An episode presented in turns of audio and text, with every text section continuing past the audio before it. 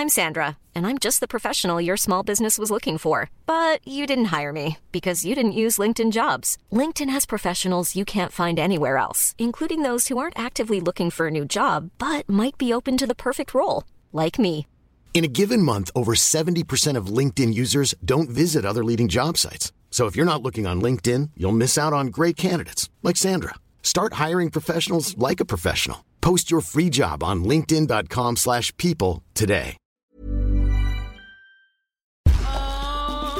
Estás escuchando Ellas Ahora. Un espacio íntimo donde descubrimos lo que hay detrás de mujeres que disfrutan lo que hacen. Abren caminos, comparten aprendizajes y le están rompiendo con todo y paradigmas. Y más que nada, son ellas mismas. Yo soy Andrea Rioseco. Yo, Diana Orozco. Y yo, Lindsay Tung. Todas somos Ellas Ahora. Hola, te cuento que hace unas semanas iba caminando por la calzada en León, Guanajuato, de donde soy yo, y vi que abrió un nuevo café cerca de la casa de mi abuelita y como me encanta el café, entré y se veía muy bonito y vi que ahí estaba el gerente que es de Colombia y se veía súper chévere, se llama César Restrejo y me dio la confianza de contarle una idea con la que he andado coqueteando de algo que veo que algunos podcasts hacen que es grabar en vivo con una audiencia. Así que le pregunté qué pensaba y él, súper buena onda, me dijo que sí, que le encantaba que lo hiciéramos en su café y que él también podía aportar con una experiencia sensorial de café. Y aparte, ah, para mi sorpresa, me dijo que lo hiciéramos antes de que se acabara el año. Entonces, rápidamente le pregunté por Instagram a algunas chicas que tenía la curiosidad de conocer, que sabía que viven en León, y fue mucha suerte que sí estuvieran las tres disponibles. Entonces, gracias a todos estos factores que coincidieron y a la gente que amablemente nos acompañó ese día, pudimos grabar este episodio el miércoles 18 de diciembre en el Café Alto Aroma en León, Guanajuato. Este episodio lo grabamos con tres invitadas al mismo tiempo y fue con una audiencia en vivo y el café permaneció abierto, por lo que te pido una disculpa si escuchas ruidos, pero pues ya sabes, es parte de, de la experiencia. Y pues es un poquito largo, pero te prometo que vale la pena. En este episodio vas a poder escuchar un poco de la historia y los retos de nuestras tres invitadas con las que estoy súper agradecida. Ellas son Ale Rodríguez, la fundadora de Cacatúa, una marca de diseños exclusivos de prints aplicados en distintos artículos, especialmente pañoletas. Natalia Bravo, una cantautora de música soul con voz impresionante. Y Denise Valdés, una futbolista del Club León Femenil originaria de Chihuahua. Aquí va nuestra conversación. Espero te guste. Como todas buenas historias, tienen un principio, ¿no? Y ahorita sí vamos a irnos un poco, pues, histórico y algo lineal, pero sí tengo curiosidad de cómo empezó cada una, ¿no? Cómo empezamos cada una. Ale, ¿quieres platicarnos de dónde se te ocurrió o cómo fue que, que empezaste Cacatúa? ¿Qué estabas haciendo antes? Bueno, este, no lo mencioné antes, pero yo soy diseñadora gráfica, estudié en Guadalajara. Eh, en ese momento, al, casi al final de mi carrera, me embaracé. Tengo una hija de 5 años hoy en día. este, y entonces tuve que salirme de mi carrera y empezar como a emprender por el lado de freelance.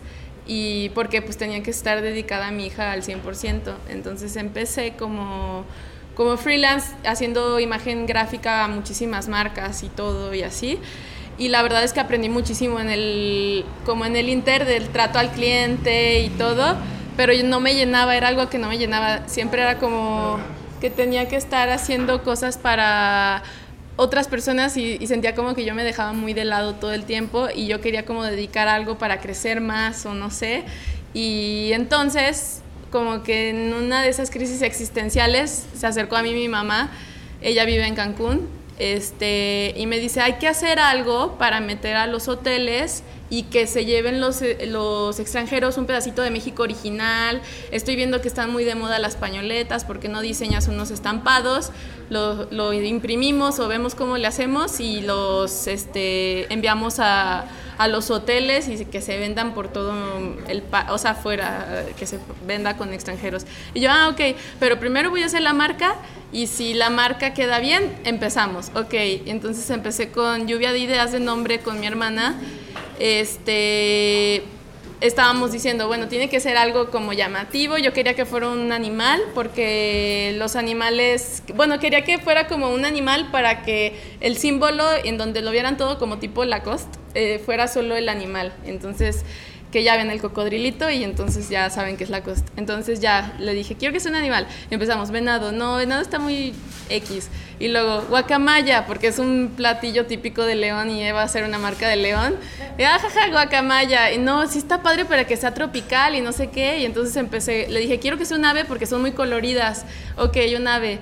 Eh, empezamos con lluvia de ideas tropicales, no sé qué. Y llegamos a Cacatúa bromeando y, empezamos a decirlo tanto que nos gustó, se nos hizo pegajoso de cacatúa, cacatúa, sí, cacatúa. Le dije, bueno, ya voy a hacer un logotipo y, si queda padre, pues ya empezamos. Ok, hice el logotipo. Este, y nos le gustó así el primero que hice fue el que se quedó y ya este se lo enseñé a mi mamá, ok, hazte tus diseños, los hice y este y desde ahí arrancamos, pero no nos dimos cuenta que en realidad estábamos creando una marca para nuestra gente, para México, o sea, no tanto para el extranjero, porque pegó mucho más aquí que en los hoteles. Entonces empezamos redes sociales, empezó a mover muchísimo, tuvo muy buena respuesta, este, seguimos, o sea, la primera producción se nos acabó como en un mes, ah, hicimos más, más, más, más, hemos triplicado o cuadruplicado ya la producción desde que empezamos y la verdad es que ha crecido muchísimo y en sí la marca es el estampado aplicado en distintos productos, solo que empezamos con pañoletas y que aquí traigo una para que la vayan viendo. Y este y ya o sea la producción nos ha costado mucho trabajo para como controlarla y entonces al fin después de dos años pudimos empezar con nuevos productos que son chamarras y con unas bolsas. Los dos son 100% impermeables pero sí ha sido todo un trayecto gigantesco en el Inter de estos dos años. Entonces empezaron tu mamá y tú, eh, o sea, produciendo. Ella y tú eh, socias igual de, de inversión de dinero y todo. Sí, pues este, en realidad ella fue la que metió en, el, sí el dinero y el coco y yo metí pues la, lo, el lado creativo que fui la que creó la marca, la que ha hecho los estampados hasta hoy en día Además, lo que me gusta mucho de la marca es que es muy versátil y, que puedo en un futuro, espero, invitar a otros artistas a que plasmen sus diseños en mis productos y que se, haga como una tipo comunidad eh, de diseñadores o no sé. Como que tengo esa idea, pero se tiene que aterrizar. También me imagino que fue divertido, ¿no? O, que, o sí se, se pelearon mucho al empezar. Hemos peleado mucho todo el tiempo. sí, la verdad es, es como ese hecho de que es mi mamá y como que el control de mamá, pero la verdad es que ella le da como los pies. Yo soy muy soñadora yo quiero, a todo digo que sí, sí, sí, sí, sí. Y mi mamá, no, espérate, a ver, vamos a analizarlo. Y ella me baja. entonces somos como un equilibrio. Sí peleamos, no voy a decir que no, pero también es parte de, o sea, y llegamos siempre a algo en común, las dos tenemos una meta en común, está bien, está muy padre porque viajamos muchísimo con la marca a muchas ciudades para bazares, eventos y de todo, y pues nos apoyamos entre las dos de que yo me turno, yo voy y ella me ayuda a cuidar a mi hija. Yo luego ella va y yo pues obviamente yo me quedo con mi hija y así entonces sí es un sí hacemos muy buen equipo. Ay, qué padre. Pues si quieres ahorita eh, nos metemos más a detalles sobre eso porque sí tengo curiosidad de que cómo le haces porque bueno, yo no conocía a, Ale, sino que la veía en todos lados, así que, que ahora está en el DF, ahora está acá, y luego, y, bueno, ahorita hablamos de eso. Y hablando también de viajes, de muchos viajes, por tu trabajo, Den, siento que tú también viajas mucho, ¿verdad? ¿Y cómo es que empezaste en el fútbol? ¿Cuántos años tenías? Eh, ¿de, qué, ¿De qué parte de Chihuahua eres exactamente? ¿Cómo llévanos hacia, ese, hacia tu niñez? Ok, yo empecé a los nueve años a jugar fútbol. Hice karate y gimnasia antes del fútbol y la verdad, pues sí lo disfrutaba, pero no, no tanto. Llegó el fútbol y la verdad dije, de aquí soy. empecé jugando con hombres porque allá no había, cuando yo empecé equipos de niñas, era casi la única en la liga, había, no sé, dos niñas más. Perdón, ¿dónde jugabas fútbol? ¿No sé, en la escuela o mm, dónde?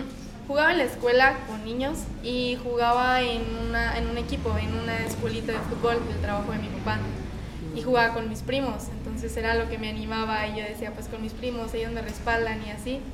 Y me empezó a gustar, jugaba con los niños de mi edad, luego pues em, empezaron a crecer y yo no, y pues eran peligrosos y me bajaron una categoría. Duré jugando hasta los 14 años, casi 15, y ya no me dejaron jugar porque pues ya era peligroso para mí, eh, jugar con niños muy grandes. Para esto mi papá vio que me gustaba mucho el fútbol y él empezó a hacer un equipo de niñas para que yo no dejara de jugar. Empezó a reclutar niñas de la ciudad que él había visto que jugaban y así empezamos a jugar fútbol 7 contra niños obviamente y empezaron a llegar muchas niñas, muchas, muchas niñas. Eh, él ahorita tiene la escuela, se llama Guerreras. Wow. Todos nos decían, e-, esos equipos son bien guerreras y no sé qué, porque les jugábamos a los niños al tú por tú. Y ya empezaron a, a, conocerse el equipo por toda la ciudad, porque andábamos en todas las canchitas de ahí. Yo soy de Ciudad Juárez, Chihuahua. Mm. Y empezaron a llegar muchas niñas. Ahorita mi papá sigue con la escuelita eh, tiene alrededor de 60 niñas en la escuelita, desde los 10 años hasta los casi 20. Entonces sí, creo que es el club más reconocido de ahí, de, mi ciudad. Wow. Este, ha participado en nacionales y en muchos torneos, la verdad, internacionales también. Y de ahí este, yo me agarré y mi papá era mi entrenador y él se metió a estudiar el ENDIT para saber guiarme por buen camino. Este, a los 17 años empecé la Liga MX apenas lleva poco. Para los que no conocen, eh, se abrió una liga para las mujeres, como la de los hombres de Chivas América, este, se abrió para las mujeres también. Entonces yo desde que vi que se abrió, pues mi sueño siempre ha sido jugar este, profesionalmente y yo soñaba con estar en un equipo. Eh, mi papá me dijo que, que, yo iba a llegar, que yo tenía potencial y que, que él me iba a apoyar siempre. Eh, llegan las visorías de Ciudad Juárez del equipo de Cruz Azul. Entonces, pues yo estaba muy emocionada, yo, yo ya estaba, ansiaba estar en un equipo y cumplir mi sueño. Se llegan las visorías y yo este, pues jugué, hubo un partido y jugó pues el equipo de mi papá contra la Universidad de Ciudad Juárez y seleccionaban a seis y entre estas seis estaba yo y, y, ya, o sea, yo estaba lo que les decía feliz, mi papá también porque pues estaba cumpliendo como quien dice, el primer paso para mi sueño. Entonces me dicen que tengo que ir a una semana prueba y yo platiqué con las niñas que también habían seleccionado y ninguna se animó. Y mi papá me dijo, ¿estás segura que quieres ir? Y yo, pues, desde que empecé a jugar mi sueño era pues jugar profesional. Entonces él me dijo, ok, está bien, yo te voy a apoyar y se fue conmigo a, a Ciudad de México y estuvo ahí todos los días apoyándome en los entrenamientos. Me da mucha risa porque entrenaba en un lugar cerrado y no dejaban entrar ni a los papás ni nada. Mi papá estaba tan emocionado que me acuerdo que se subió un árbol, literal. Estaba, arriba de un árbol viendo el entrenamiento y grabando así como podía. Así, y si me alcanzaba a ver, pues grababa y los ponía a ver el video, a ver dónde estaba. Se los juro que cuando me contó y me enseñó los videos, o sea, yo estaba riéndome y decía, lo que no hace, lo que está haciendo mi papá por, por ver cómo me va. Oh. La verdad yo estaba muy, muy feliz. Este, se acabó un viernes, tuve partido y ese sí dejaron entrar a mi papá. ya por fin. Entonces. que lo hubieran contratado. ya sé. Estaba viendo el partido, la verdad, mi papá estaba súper feliz. Yo le eché muchísimas ganas, estaba cumpliendo el primer paso, les digo, de mi sueño. Estaba mi papá apoyándome, o sea, la verdad estaba, estaba muy feliz. Este, me acuerdo mucho que me regresé a Ciudad Juárez y un domingo era el Día del Padre y estábamos toda la familia comiendo. Entonces, justamente estábamos comiendo y platicando todos y le llegó un correo a mi papá y era el de Cruz Azul. Entonces dice, vamos a abrirlo todos juntos y ya bien emocionado, ¿no? Y ya era el correo de aceptación de que se había quedado en Cruz Azul. Y pues mi papá lloró y yo también. Me dijo, pues mejor regalo no pude haber tenido. Este, todo lo que nos preparamos para esto, solo tú y yo sabemos por lo que hemos pasado. La verdad estaba estaba súper feliz y mi familia junta y todo. Y ya, todo era fiesta hasta que llegó el día en el que me tenía que ir a Cruz Azul. Me, fue un domingo y el miércoles ya tenía que estar en Cruz Azul, o sea, en Ciudad de México con todas mis cosas. Y nosotros era fiesta y toda felicidad y que todo. Y, y llega el martes en la noche y ya, o sea, todo así como de, pues ya es mañana. Entonces nos sentamos a platicar, me dijeron, ¿estás segura? Y yo, sí, sí, estoy segura Empecé a jugar, o sea, literal, ese era mi sueño, o sea, todos tienen un sueño cuando empiezan algo, una meta más bien. Sí. Y mi meta era jugar profesional. En ese entonces era llegar a la selección porque no había liga. Y cuando se abre la liga dije, yo quiero estar en un equipo, o sea, yo quiero jugar para un equipo, representar un escudo. Y me dicen mis papás, ok, te vamos a apoyar. Yo tenía 17 años y literal era niña de casa, o sea, no, no hacía nada sola.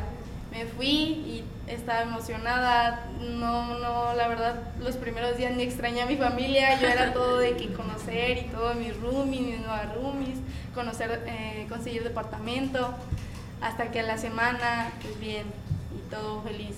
A las dos semanas yo como que, ya no, o sea, me despertaba, 20. ajá, me despertaba y pues sin mis hermanas, sin mi papá, sin mi mamá, y no nadie me hacía el desayuno, ah, de verdad, sí fue un poco difícil. Pero ya, se cumplieron los seis meses ahí en Cruz Azul. Mis papás estaban un poco preocupados porque me tocó el sismo del 2017, allá, no sé si se acuerdan. sí. Me tocó y mis papás súper preocupados, entonces ya querían que me regresara. Bueno, duré seis meses en Cruz Azul. Para eso se llegó la oportunidad aquí en León.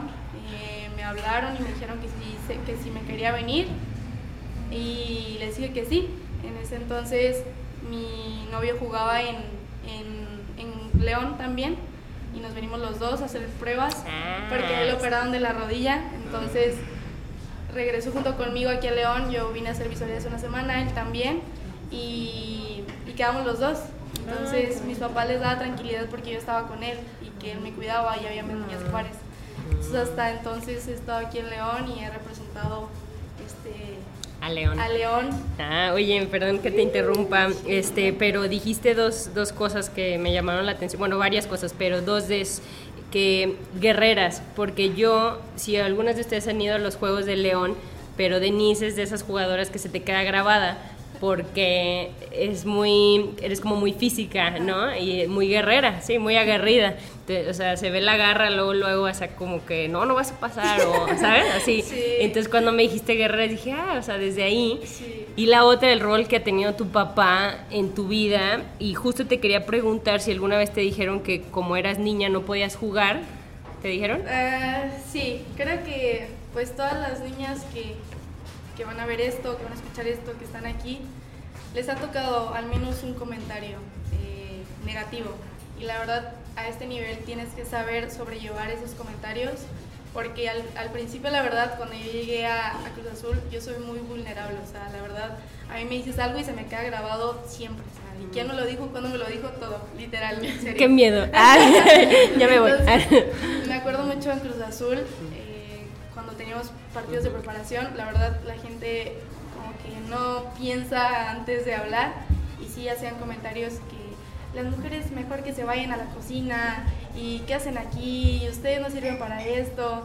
Entonces yo me quedaba pensando, o sea, ¿por qué no servimos para esto? O sea, tenemos dos piernas, tenemos dos brazos, o sea, estamos igual que ustedes, no sé, la verdad. Y creo que poco a poco las que jugamos la liga hemos estado trabajando para que haya esa igualdad, que se borren eh, pues de que el fútbol es para hombres, que, o sea, todo eso la verdad hemos estado trabajando, no digo que, que se vaya a cumplir rápido, pero estamos trabajando para eso, porque poco a poco hemos estado disminuyendo los malos comentarios. eh, que, la- que las tomen más en serio, ¿no? exacto. Y también te me estás adelantando, espérame un poquito. Nada más eh, quería resaltar el hecho de tu papá, que él era atleta antes de ser coach, ¿verdad? El que, que Él- jugaba. No, él fue boxeador profesional y él desde, desde chiquita nos dijo que él que quería que hiciéramos deporte. Entonces dijo, yo no les digo que boxeen porque pues no las puedo obligar. Y la verdad sí fui algún tiempo a, a entrenar con él, pero la verdad no, no, no nos llevamos tan bien el box y yo, pero él quería que hiciéramos deporte. Él me dijo, mira, yo, él hizo y deshizo con su carrera, él era muy bueno, la verdad, conoció miles de ciudades, este, quedó campeón, entonces él me dijo, la verdad, el deporte, cualquier deporte te va a dejar experiencias que jamás en la vida se te van a olvidar. Entonces él desde chiquita me inculcó a hacer eh, deporte y al que yo haya escogido fútbol, él se metió totalmente conmigo y la verdad, gracias a él y a mi familia estoy aquí, porque te digo, el hecho de que haya, haya creado un equipo para que yo no dejara de, de- de jugar, la verdad yo estaba súper feliz. Entonces Sí. creo que todo, la mayoría de, de, de lo que he logrado es gracias a él y pues a mi mamá y a mis hermanas. Ay, qué bonito. Gracias. Ahorita le seguimos con, con los retos. Nada más antes, Nat, ¿nos puedes platicar tú cómo empezaste en este camino de, de la música? Porque haces muchas cosas, ¿no? Sabes tocar el piano, la guitarra, cantas, escribes, dibujas. ¿Cómo es que naciste así tan artística? ¿O ¿Cómo empezaste? Pues am, yo creo que todo tiene mucho que ver cómo crecí de niña. Mis, mis dos papás son fotógrafos, entonces no tuve un contacto directo con la música como tal, pero sí tenía un contacto con el arte, ¿no? Ellos siempre, este, yo creo que me inculcaban mucho como a explorar. Y aparte yo era una niña muy solita. Yo siempre estaba solita y estaba pensando cosas, imaginando y como que de cierta manera yo tenía que traer toda esa creatividad en algo, en algo físico.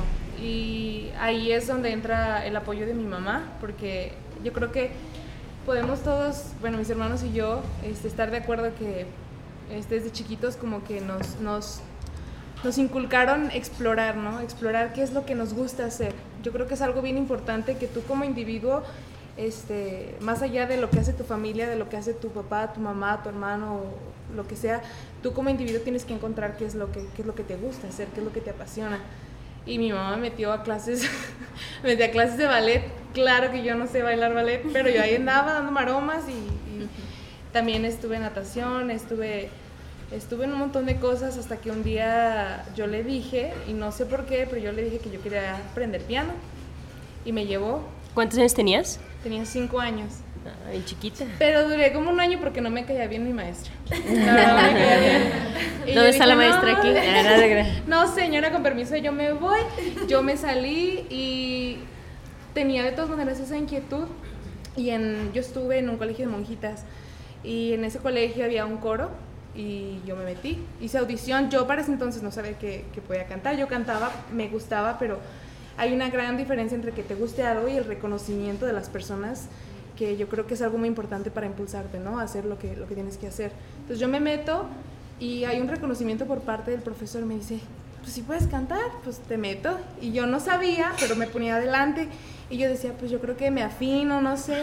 Entonces, poco a poco yo fui agarrándole cariño y como mucha pasión a, a la música, a cantar primordialmente, porque yo me salí de clase de piano y me empecé a meter a concursos, me empecé a meter a todo, todo festival que había y dijeran canta, yo cantaba, yo cantaba y este, para mí la música siempre fue como, como un alivio, porque, porque yo tenía como mucha inseguridad como niña chiquita, entonces para mí la música siempre era como, como un exilio en donde yo podía ser completamente quien yo era, ¿no? Y obviamente es un camino muy largo. Yo creo que en el arte existe mucho ese estigma de que del arte no se puede vivir, cuando yo creo que todos vivimos por arte, ¿no? Yo creo que, que eso fue lo más, lo más complicado en, en, mi caso, porque yo seguí creciendo y yo me metí a estudiar otra vez piano, estuve siempre preparándome eh, para mejorar mi técnica vocal, yo me preparé mucho como, como vocalista, como cantante. Después yo me enseñé a mí, a mí misma a tocar el piano porque yo quería escribir música. Obviamente era un, era un caos, tú no sabes hacer nada hasta que no te sientas y lo haces. Y te sale mal y lo vuelves a hacer, y te sale mal y lo vuelves a hacer hasta que no dices, bueno, esta canción del 1 al 10 está como en punto 5, pero antes estaba en cero, ¿no? Entonces yo empecé como a escribir y a, y a hacer todo eso, pero sí tenía esa resistencia por parte de, de mi inseguridad. No es que la gente me dijera no puedes, sino que yo les creía que no podía. Y yo me metí a estudiar la universidad aquí en León. Yo estuve en el TEC un año y medio, dos años, y no era lo mío. Pero yo agradezco al TEC porque, porque me llevó a muchas experiencias, me llevó a nacionales, me llevó a descubrir que yo no tenía que estar ahí. Entonces, tú, aunque, aunque no estás en el camino que tienes que estar, estar en el lugar incorrecto te enseña qué es lo que no quieres hacer. Y eso me dio las agallas. Yo ya no tuve de otra más que salirme. Y con toda la incertidumbre del mundo, yo me acuerdo, fue un momento medio complicado porque mi papá tenía esa incertidumbre de qué va a ser mi hija si no tiene una carrera, es que del arte no se puede vivir, es que ya sabes, ¿no? Aparte, pues mi papá tiene como esa educación de... De, de, antes. Sí, universidad, trabajo, casa y viceversa, ¿no? Clásico. Pues sí, fue muy arriesgado y, y yo me salí de la universidad sin saber qué iba a pasar y yo dije, bueno, ¿qué es lo único que tengo y qué es lo que quiero hacer? Pues música. Y empecé a, a grabar videos en, en Facebook y como a las dos semanas, no les miento, me llegó una, me llegó un mensaje y me invitaron a ser headliner de, de, un resort de hoteles y yo tenía 18 años, 18 años tenía. ¿Tienes experiencia? ¿Tienes repertorio? Nos gusta mucho cómo cantas. yo, Simón, Simón, claro que sí. yo me, me dijo, ¿cuántas canciones te sabes? Yo le dije, 170. me sabía dos. fue bien difícil. O sea, yo ahorita lo veo y lo veo y me río, pero yo no me acuerdo de lo que yo tuve que pasar, el trabajo que me costaba. Yo no dormía porque tenía que estar estudiando toda la noche, toda la letra. Yo no sé cómo me aprendí 170 canciones en tres semanas. Me aprendí las cinco que fueron para la audición y después me dijeron, en, en dos semanas te vienes. Y yo, ah, claro. Yo bien contenta, todos festejando y de repente llego a mi casa y digo, ok, ahora te tienes que aprender 170 canciones. Pero pues lo hice. Los primeros tres meses fue un desastre, pero ya cuando yo empecé a ganar esa confianza, esa, esa, como esa galla de estar en el, en el escenario, ya aprendes a improvisar, ¿sabes? No tienes que, que saber todo, tienes que aprender a fluir con todo. Ah. Muy buena. Oye, perdón, Nat, ¿y puedes contarnos, comparte quiénes eran tus influencias, eh, tanto famosos, ¿no? De artistas que escuchabas mucho, tenías algo así como, yo quiero ser como ella. Yo creo que yo de chiquita, no te digo, no tenía un acercamiento muy fuerte a la música. Mi papá escuchaba Enya y Sarah Brigman y era, pero pues solamente aprecias, pero no es lo que te gusta, ¿no? Yo cuando descubrí como, como artistas como Adele, que, que, utilizaban su voz como un instrumento y como un, un, instrumento bien pulido, un instrumento trabajado, fue cuando yo sentí como ese llamado, ¿no? Después descubrí el jazz y después cuando encontré a Nina Simone, cuando encontré a, Louis Armstrong, cuando, cuando encontré a, no sé, Billie Holiday y descubrí toda esa pasión que existe en el, en el arte de la música, yo fue cuando más me enamoré de, de la interpretación vocal, yo creo. Ok, oye, ahorita que dijiste Adele, yo así te, te describo. Es como Adele mexicana. ahorita van a ver. Pero bueno. Oye, y bueno, vamos a adelantarnos eh, las tres. Me impresiona que supieron como contarnos súper resumido y traernos al momento presente, ¿no? Y ahora vamos a hablar un poquito de, de lo difícil, ¿no? Ya, ya más o menos nos imaginamos, pero díganme cómo es un día típico para ustedes, así como que píntenos esa imagen de cómo es un día en la vida de cada una. Ale. Pues es que yo tengo muchos tipos de día porque, porque puede ser... No, no hay típico. O sea, tengo uno de vida cotidiana que puede ser me despierto, eh, atiendo redes sociales, luego me baño, preparo a mi hija la escuela, no sé cuánto, y ya después eh, me eh, preparo paquetes, envío. Ese es un día como muy casual y ya después termina mi día. Intento terminar casi todo en la mañana para poderle dedicar la tarde a mi hija y ya de, ahí empieza otra vez el día. Ese es como el cotidiano.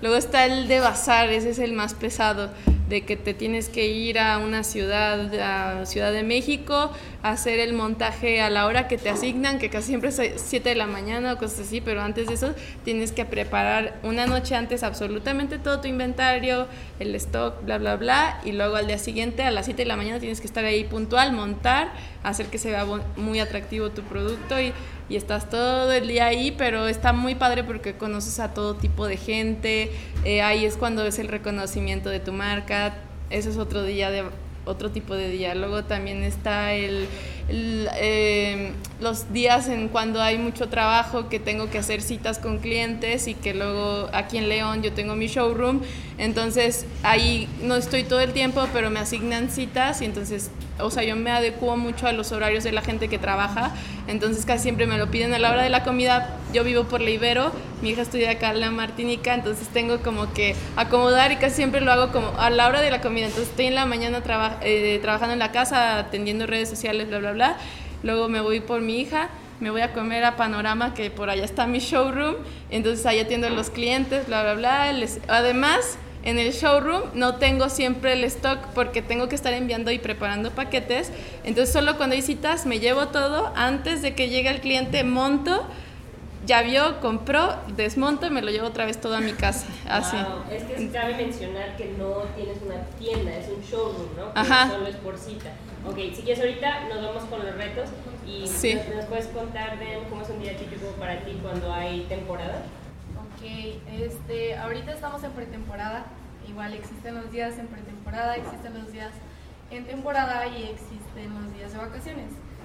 Ahorita, eh, yo que estoy lesionada, un día cotidiano es ir a entrenar por la mañana, casi siempre entrenamos entre 10 y 11 de la mañana, ahí hago mi terapia en el gym, ahorita ya estoy trotando, troto un, un rato, acaba el entrenamiento, nos vamos al estadio, comemos ahí, nos dan comida a los foráneos, se acaba la comida, nos vamos a la casa a descansar, ahorita hay dobles sesiones, vamos a la doble sesión, pues hacemos gym, yo hago casi todos los días gym, se acaba el gym y regresar a la casa, cenar, dormir y así. se acabó el día. ¿Y cuántas horas entrenas entre eh, gimnasio, mm, entrenamiento y cancha?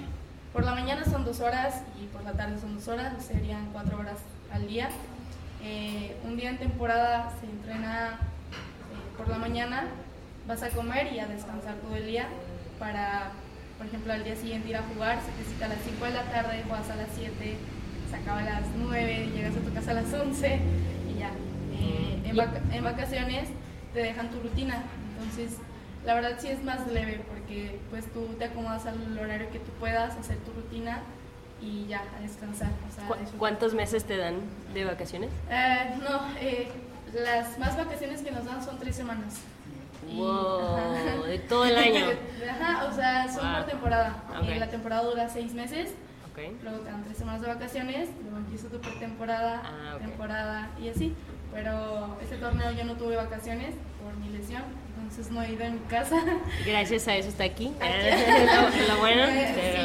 pero... así es. Ah, ok. Y aparte estudias, ¿no? En línea. Y entonces, ¿en qué momento checas? En la, noche, la verdad, casi siempre es en la noche porque es lo práctico de estudiar en línea, que tú te acomodas a tu horario.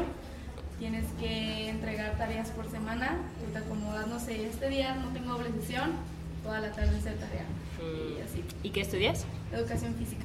Ah. Educación Súper bien, lo bueno es que lo aplicas, ¿verdad? Sí. Oye, ¿y hay muchas como tú que están así estudiando, ¿sí? Como la mitad o cómo le hacen? Fíjate que ahorita el Club León está formado por muchas foráneas, casi el 90% somos foráneas, mm. Pero la mayoría ya acabó sus carreras o están en una pausa por, por jugar pero sí hay muchas como yo que están estudiando en línea o ya están yendo, no sé, en horarios que se les acomode, que no haya entrenamiento, van a la escuela. Pero sí, la verdad, sí se batalla, la verdad. Sí, tienes que ser muy buena, ¿no? Para administrar tus tiempos. Sí, porque a veces... Y luego estás cansada, me imagino, que dices, ay, qué flojera. Sí. la verdad, sí son muy cansados. Por ejemplo, a mí no me tocó, pero ayer mis amigas, mis compañeras, amigas, eh, fueron al cerro. La verdad, ir al cerro es como... Es correr al cerro. Sí, es correr en... Vertical. Ajá, sí, o sea, literal. Y son, no sé, 6, 7 kilómetros correr sin parar. Sí está muy cansado, la verdad. Para los que piensen que es fácil, no es nada fácil. Y es muy, muy cansado. Y tienes que, la verdad, cuidarte muchísimo tu alimentación, dormir tus 8 horas, porque al final de cuentas donde se ve reflejado es en la cancha. Entonces, sí es de mucho cuidado este, jugar profesionalmente. Ah, oye, ¿y, ¿y ustedes se pagan su escuela y todo? Sí, eh, pues el club te da un salario con el cual tú te tienes que administrar, pagar tu casa, pagar tus comidas, tu transporte y pues tu escuela. Ah, wow. Bueno, gracias. Y Nat, ¿y cómo es un día típico para ti? Yo soy artista, yo hago lo que yo quiera. Qué presumida.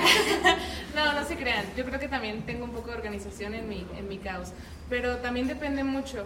Ahorita que estoy aquí en México, este, estoy más dedicada como, ahorita estoy en, proceso de un proyecto personal, un álbum y mi, música, ¿no? Entonces, yo creo que yo dejo que el día fluya, tengo, las primeras horas del día siempre son como para estar como conmigo, es un espacio para estar concentrada en, en, en mi creatividad y dejar que todo fluya y estar en paz, porque si no estoy en paz no puedo crear nada o creo cosas muy caóticas que a fin de cuentas no quiero poner a la gente triste.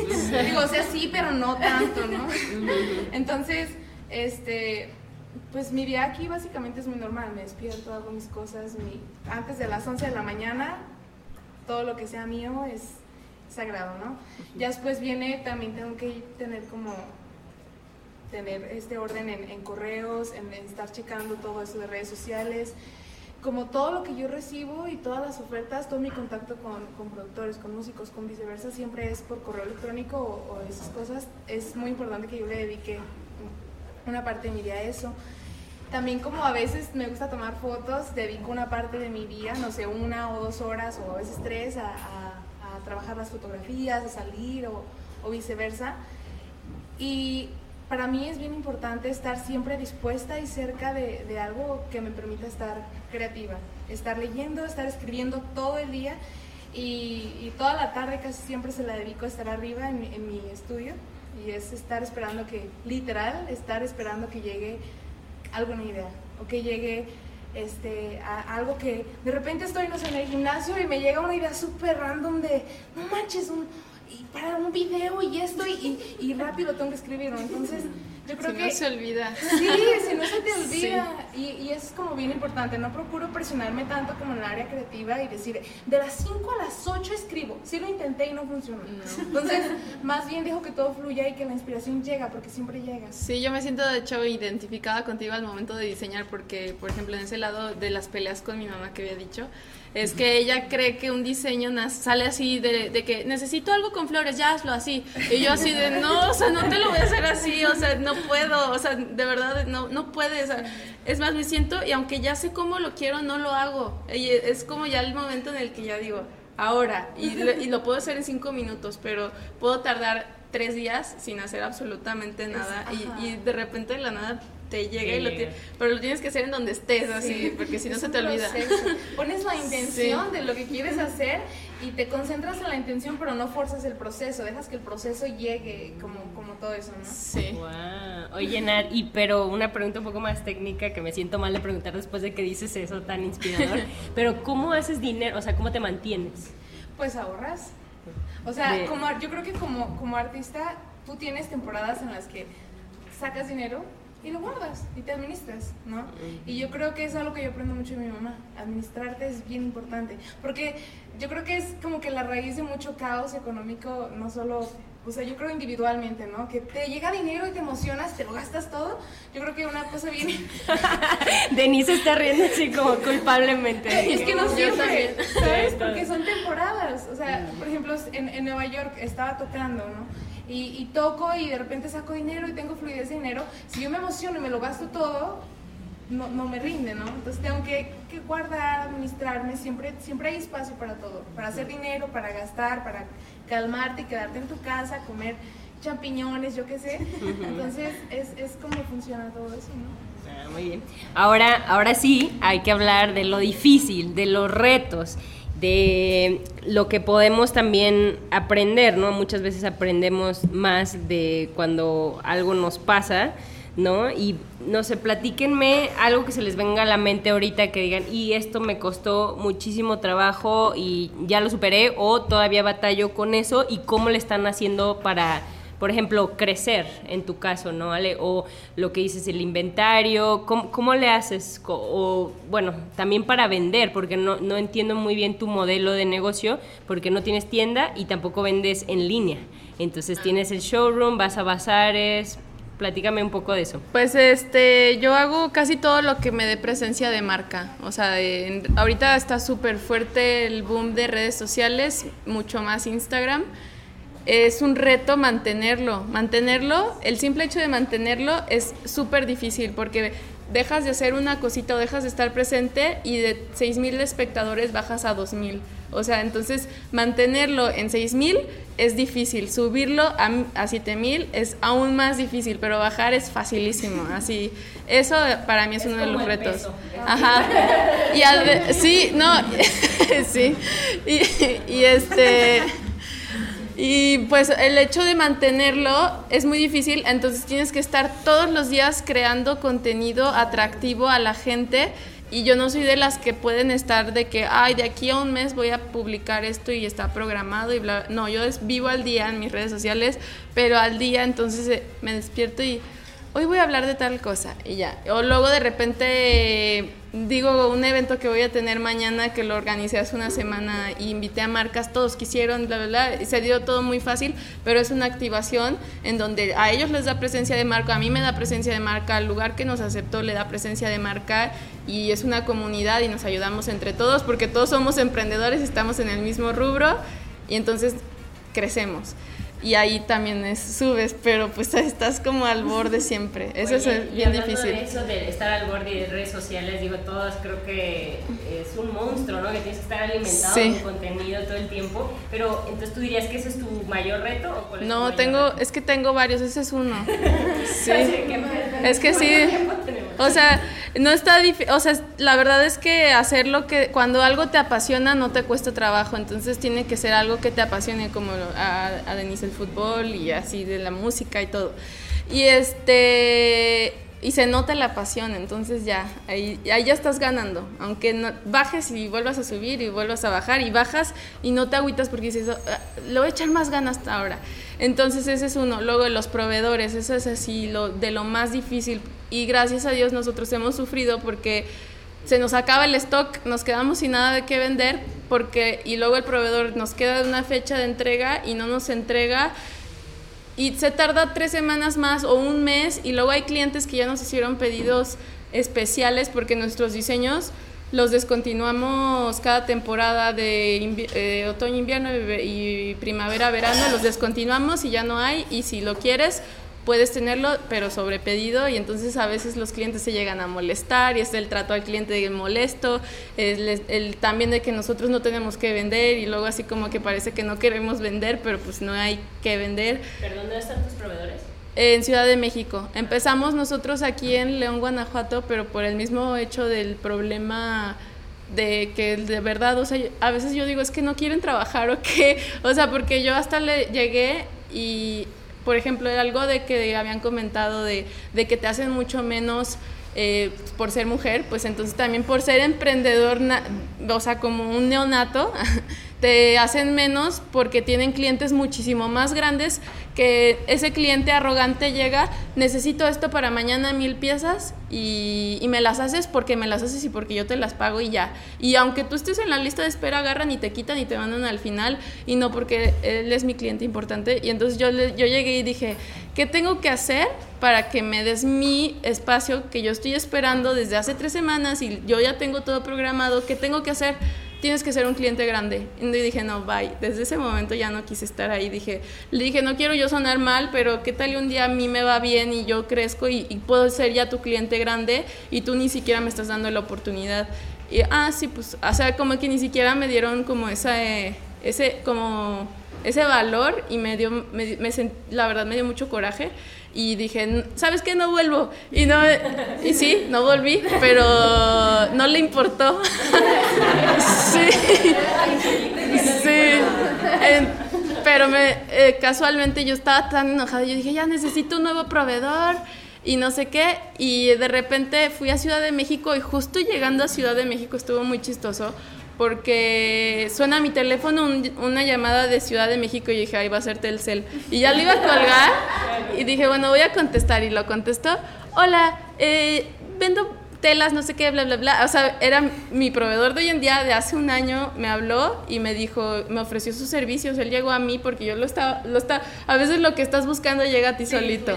Ajá, entonces me llamó y me dijo, yo le hago a Sears, a no sé quién, y yo, ay, sí, ajá. le dije, que eras tú. Él, él, como que me vio en alguna parte y me habló a mí para ofrecerme sus servicios y me empezó como a decir de que le hago a mil personas y yo, ay, sí, claro que no. Pero dije, bueno, lo voy a probar y ya lo probé y no, la verdad es que estoy ya casi casada con ese proveedor.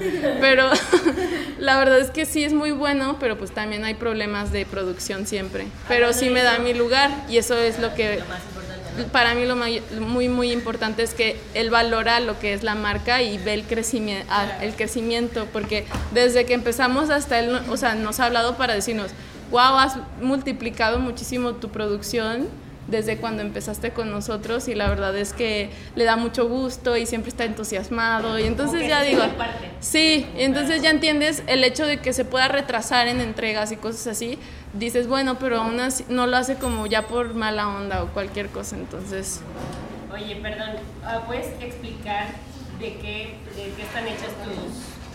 Pues tengo, hoy, hoy en día ya tenemos cuatro productos. las pañoletas son dos porque las tengo dos de, una de 60 por 60 centímetros que es 80% seda, 20% poliéster. Tengo otra de 90 por 90 centímetros que no la podía mantener con la tela que es con la que hemos empezado desde cuando nació la marca porque está un poquito gruesa y no le daba, como es más grande el, el lienzo, entonces, al momento de usarla podía quedar muy bromoso y dar calor y así. Entonces me puse a buscar otra tela, otra tela, otra tela y llegamos a la, que tenemos con la de 90 por 90 que está súper delgadita, es de un poco mejor calidad porque es 90% seda, 10% poliéster y la verdad es que nos encanta y, y está súper fresca para el calor y en el frío sí te calienta lo suficiente y así.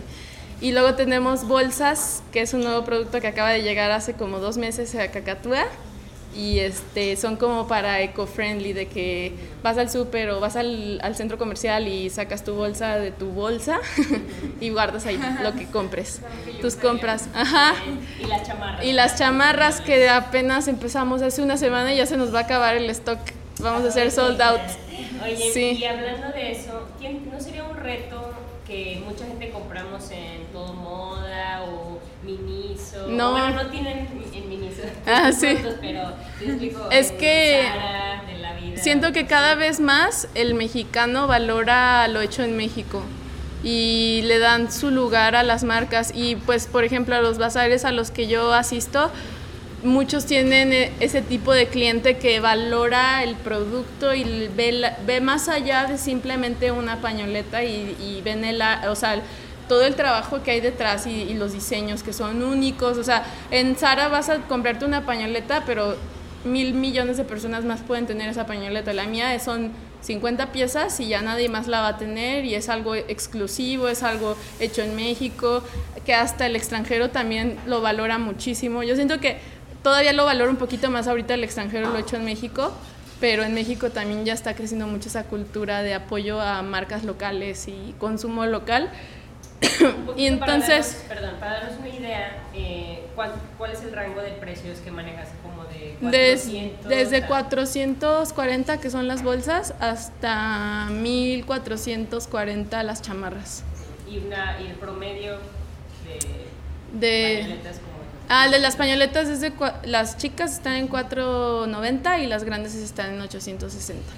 Pregunto esto para, para ver como el reto, ¿no? Que tú dices de, encontrar ese cliente que sí está dispuesto a pagar y además, un único, ¿no? Sí, pero por ejemplo también vemos así mucho que la gente cree que un producto se va a vender solo. Nada se vende solo. Tú tienes que hacer valor de venta, digo, labor de venta porque, pues la gente, o sea, tú lo puedes dejar, está bien bonito, lo ven y, ah, qué bonito y ya, se van, no, tienes que enseñarles, mira, esta es una pañoleta, te la tienes que poner así, bla, bla, bla, no sé cuánto, y haces todo. Ah, órale, no sabía que se, usaba tantas formas. Ahorita yo traigo una en moño en la cabeza y mucha gente luego no sabía que se la pueden poner así en moño. Entonces, ahí ya es cuando la gente todavía valoran más la marca y lo compran y se lo llevan y, y, me mandan fotos y se lo llevan a todos lados. O sea, ya ves todo, hasta todavía después del, del momento de compra hay una experiencia después que todavía te la comparte el cliente y que está bien padre. Y en eso te tienes que fijar, ¿no? Sí. Entonces suena, bueno, tú te ves muy tranquila, diciendo, pero todo lo que estoy diciendo yo siento que, wow, sí. qué cansado.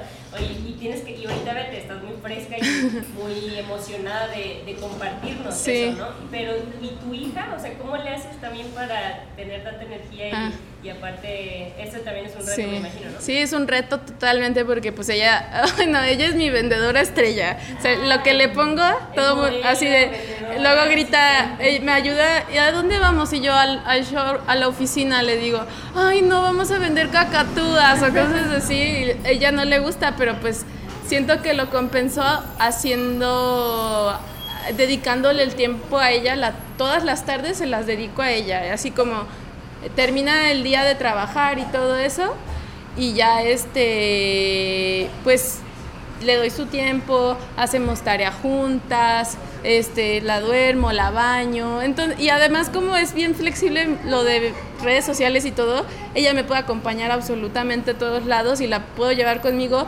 Obviamente si, si voy a un lugar con una cita con un cliente, antes pregunto si la puedo llevar y si no les llegara a molestar, porque pues entiendo también el lado de que a veces no les gusta estar como con niños o cosas así, pero en sí ella es súper bien portada, súper flexible, no llora nada, o sea, es una niña súper fácil, así la verdad. Entonces, sí, la, yo la disfruto todo el tiempo y, y, yo siento que ella también me disfruta a mí, entonces no me pesa nada, nada, nada, nada. Ay, qué bonito, todo sí. terreno, ¿no? Sí. ¿Al, ¿Algo más que quieras compartir como de retos o de, de, cosas difíciles que ahorita estás batallando? Pues yo, yo siento que aunque lleguen cosas difíciles es el no rendirte. O sea, si, si de verdad tú sientes que es lo tuyo y que te apasiona y que le quieres quieres llegar así súper lejos, es, no te rindas y échale el 100% siempre, aunque el día no esté al 100%, tú sigue echando el 100% y, y, y, las cosas salen bien. Y la gente lo nota. Entonces, Oye, sí. que dijiste meta, ¿cuál es tu meta? Pues ser competencia de Hermes. no. Sí, o sea, la verdad es que sí me gustaría llegar así como a que me conozcan internacional, algo así grande. O sea, sí, sí tengo una meta grande, pero pues voy pasos chiquitos. No. Qué importante es decir eso, ¿no? Declarar. O sea, a veces sí. nos da pena o sí. algo así. ¿no? Entonces, gracias sí. por y aquí te seguiremos. Eh, Nat, ¿quieres compartirnos sobre algunos retos que tienes? Pues yo creo que yo creo que en este punto, yo creo que en este punto la, la, cuestión que más se me hace complicada a veces es la duda. Porque yo como artista, por ejemplo, una empresa tiene un, ingreso fijo económicamente, ingreso fijo, tiene la seguridad de que tiene un establecimiento, tiene esto y aquello. Yo soy mi producto. Entonces, para que mi producto esté bien, yo necesito estar bien. ¿no? Y, y siempre me llegan dudas. Siempre digo, es que qué tal que no es bueno, qué tal que esto, que aquello, qué tal que mejor me dedico a esto y todo lo que has hecho, que no. Entonces, ahorita tú me dijiste algo, qué inspirador suena, pero ponte los, o sea, que, ¿cómo le haces, no? Yo creo que es muy importante que yo mencione que yo ahorita, en este momento, estoy trabajando en un, en un proyecto grande, que yo tengo fe, que yo sé que va a funcionar, pero que ahorita no está donde va a estar, ¿no? Ryan Reynolds here from Mint Mobile. With the price of just about everything going up during inflation, we thought we'd bring our prices down. So to help us, we brought in a reverse auctioneer, which is apparently a thing. Mint Mobile unlimited premium wireless. Ready to get 30, 30, bit to get 30, bit to get 20, 20, 20, bit to get 20, 20, bit to get 15, 15, 15, 15 just 15 bucks a month.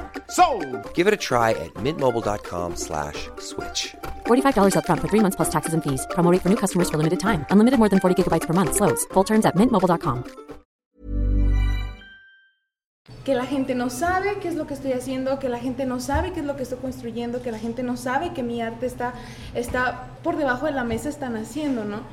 Y en todo ese proceso a mí me llega la duda, me llega la incertidumbre, me llega la cuestión económica, porque como todavía no empiezo a generar un ingreso grande para que en la música te vaya bien, ocupas a tener un ingreso físico, un ingreso fijo como como no sé, las, las bandas que van como a las bodas, todo eso, o ser un, un artista de un calibre más alto, ¿no? Entonces, para yo poder tener un ingreso fijo y grande en, en, la música, necesito primero tener un producto que tenga un valor y que tenga algo que proponga. Y yo con mi arte en lo personal, este, yo no solamente voy a hacer música para entretener, para relacionarme, para... Es un propósito, ¿no? Para mí es, es, es trascender y, y, y, y, la duda que, que, que, consiste día con día y vencer la duda todos los días y, y hacer cosas a la par no, es, es, es, el reto más grande, ¿no? Yo ahorita que estoy en, mi, estoy en el proceso de creación, en el proceso creativo de, de, un álbum, la gente no sabe, pero yo paso horas y horas y horas y horas buscando inspiración, horas buscando un sonido, este, pensando en, en- un video, ya estoy pensando en todo el proyecto. Y a la par, para yo poder llevar este, eh, mi vida como ser humano, ¿no? Yo tengo que hacer otras cosas. Y es algo que a veces nos da pena decir, porque es algo que yo veo con mis amigos artistas. A mí no me da pena decirlo, ¿no? Yo, yo hago fotos, yo hago arte, yo tengo familia, mis hermanos son fotógrafos. Entonces, yo hago otra cosa a la par que me, que me permite tener un ingreso, un ingreso fijo mientras yo trabajo en lo que yo sé que es lo que tengo que hacer y que yo tenga y persista en esa fe y no me rinda, ¿no? A pesar de que yo, por ejemplo, Cacatúa, este, yo siento que es bien bonito porque te cuesta trabajo, pero ves, ¿no? Dices, bueno, está llegando. A lo mejor no es el, el 80 que tuve ayer, pero estamos ahí. Y yo literal es, es estar, ahorita todavía no, espera todavía no, espera todavía no, sigue trabajando, tienes que hacer que crezca, tienes que estar bien, tienes que confiar, tienes que confiar, tienes que confiar. Pasan seis meses, hablas con el productor y te dice, otro poquito. Ok, espera, sigues trabajando, sigues trabajando, pero en todo ese proceso tú creces con tu arte.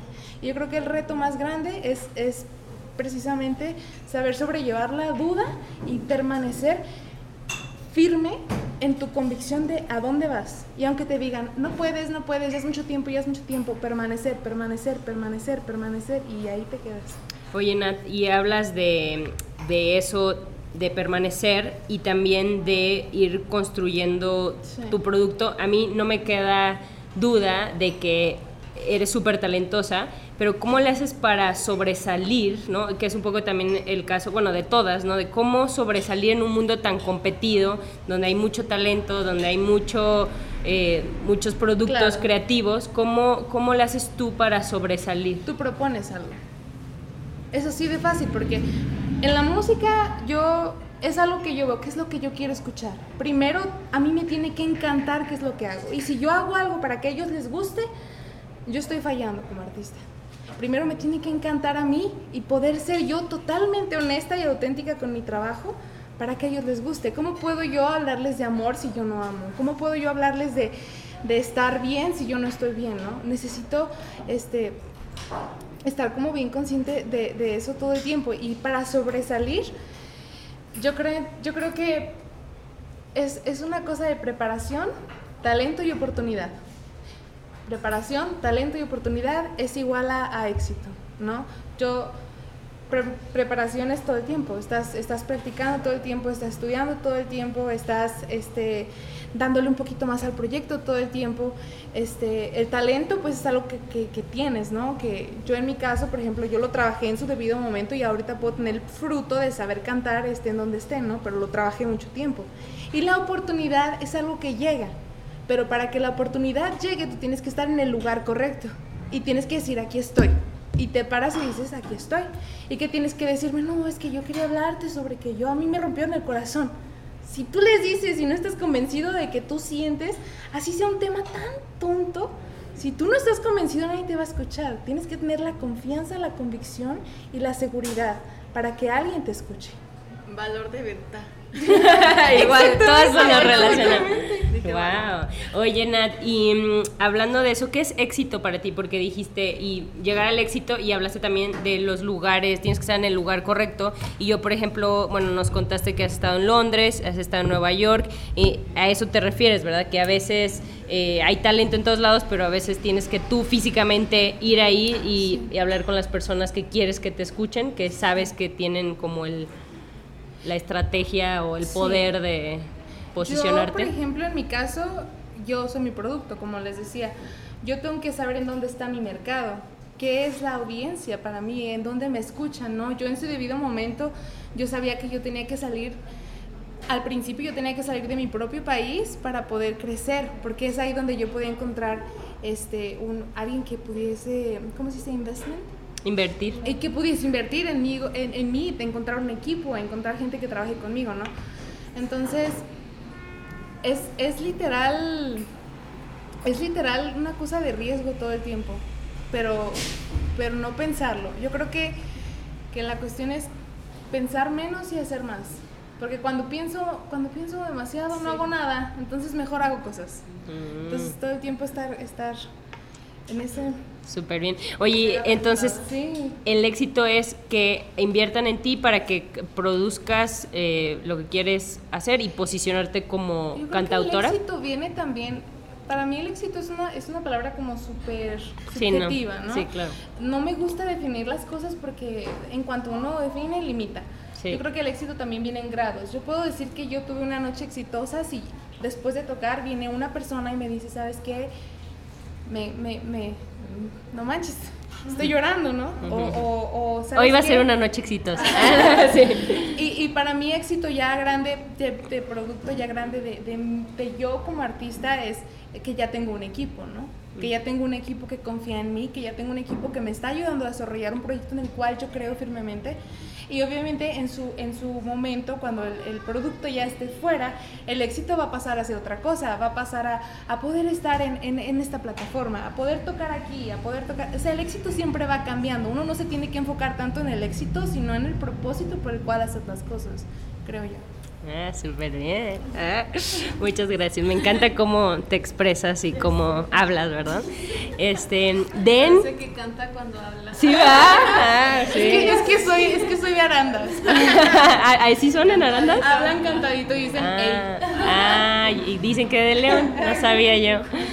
Oye, Den, cuéntanos a ti, bueno, es un tema que ha salido mucho en los medios, ¿no? De el fútbol, porque pues estando aquí en México, un país súper futbolero, pues vemos esas diferencias abismales, ¿no? De que ganan millones y acá las mujeres pues va empezando, entonces se nota mucho, ¿no? Y es algo que han puesto mucho en los medios.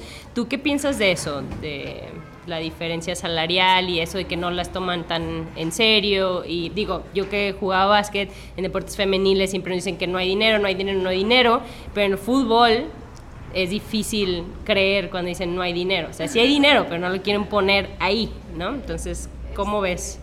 Pues sí, la verdad, eh, creo que lo primordial es que la liga va empezando. Eh, creo que no se compara nada lo que tiene la liga de mujeres a lo que tiene la liga de hombres. A lo mejor ahorita a nosotros nos está tocando sufrir lo que en algún punto sufrieron los hombres, pero ahorita queremos este, que todo esté a la par como si lleváramos mucho.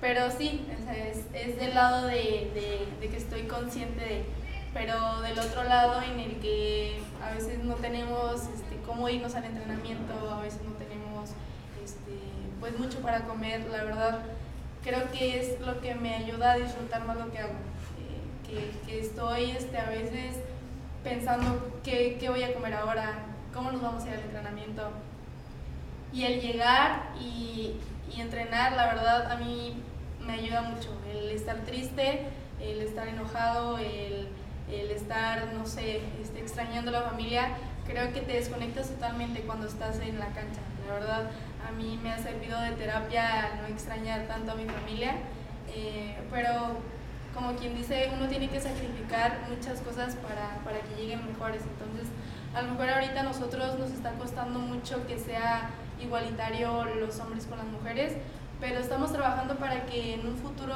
las generaciones que vienen atrás de nosotros no sufran como nosotros. Igual, se la verdad, yo disfruto mucho jugar, este, con muchos problemas, con muchas dificultades, pero al final de cuentas estoy haciendo lo que me gusta. Entonces, trato de disfrutar mucho eh, al día lo que hago. Ahorita disfruto mucho mi, mi rehabilitación porque voy a tener que contar en un futuro. Entonces, la verdad, voy a tener que contar, no sabes qué, mis hijos, yo no tenía que comer y no sé, le tuve que pedir a la vecina. O tuvimos que juntar entre todas para, para comer. O este día, la verdad, me da risa porque bromeamos entre las foráneas y decimos, no, pues cuando no tenemos que comer, pues me duermo y ya se me quita el hambre. O, sea, o- o llego, me duermo y ya nada más ceno. Pero, o sea, es Yo le aplico cosas- al revés, como no puedo dormir, como. Ah, Así, Oye. la verdad son cosas que, que, o sea, que siempre se van a quedar porque digo, bueno, o sea, ahorita pues te vale, o sea, dices, bueno, sí aguanto, o me voy a dormir un rato y ya nada más ceno, pero son, son experiencias, todo es experiencias. Y perdón, ¿cómo, val- cómo balan- haces ese balance entre, entiendo que se va empezando y eso, pero en exigir también lo que es básico o por ejemplo tú te sientes con la libertad de ir con tu entrenador o con el jefe o no sé quién esté a cargo y decir así como, oye, este, nos pueden dar un aumento porque no nos alcanza para comer bien. Sí, fíjate que la verdad son muy conscientes con las foráneas. Ah, creo que, que sí hay también mucho... Creo que en, en el equipo de León, este, la verdad somos muy unidas, o sea, literal, a veces así que decimos, no, la verdad ya se nos acabó la quincena. Las niñas de aquí, que son de aquí de León, no, te invito a comer a mi casa. Y así, ¿sabes cómo? Igual los profes, la verdad, este, o sea, yo estoy muy agradecida con ellos porque nos podemos de que sincera el profe sabe qué, no tengo para comer o no tengo cómo venirme. No, ahí conseguimos quien de ride, ahí conseguimos que, que, les den otra comida en el estadio. La verdad que sí hay mucho apoyo, nos apoyamos como entre nosotros. La directiva también nos apoya. Eh, y claro, para exigir más tenemos que dar resultados, o sea, nosotros nos tenemos que preparar.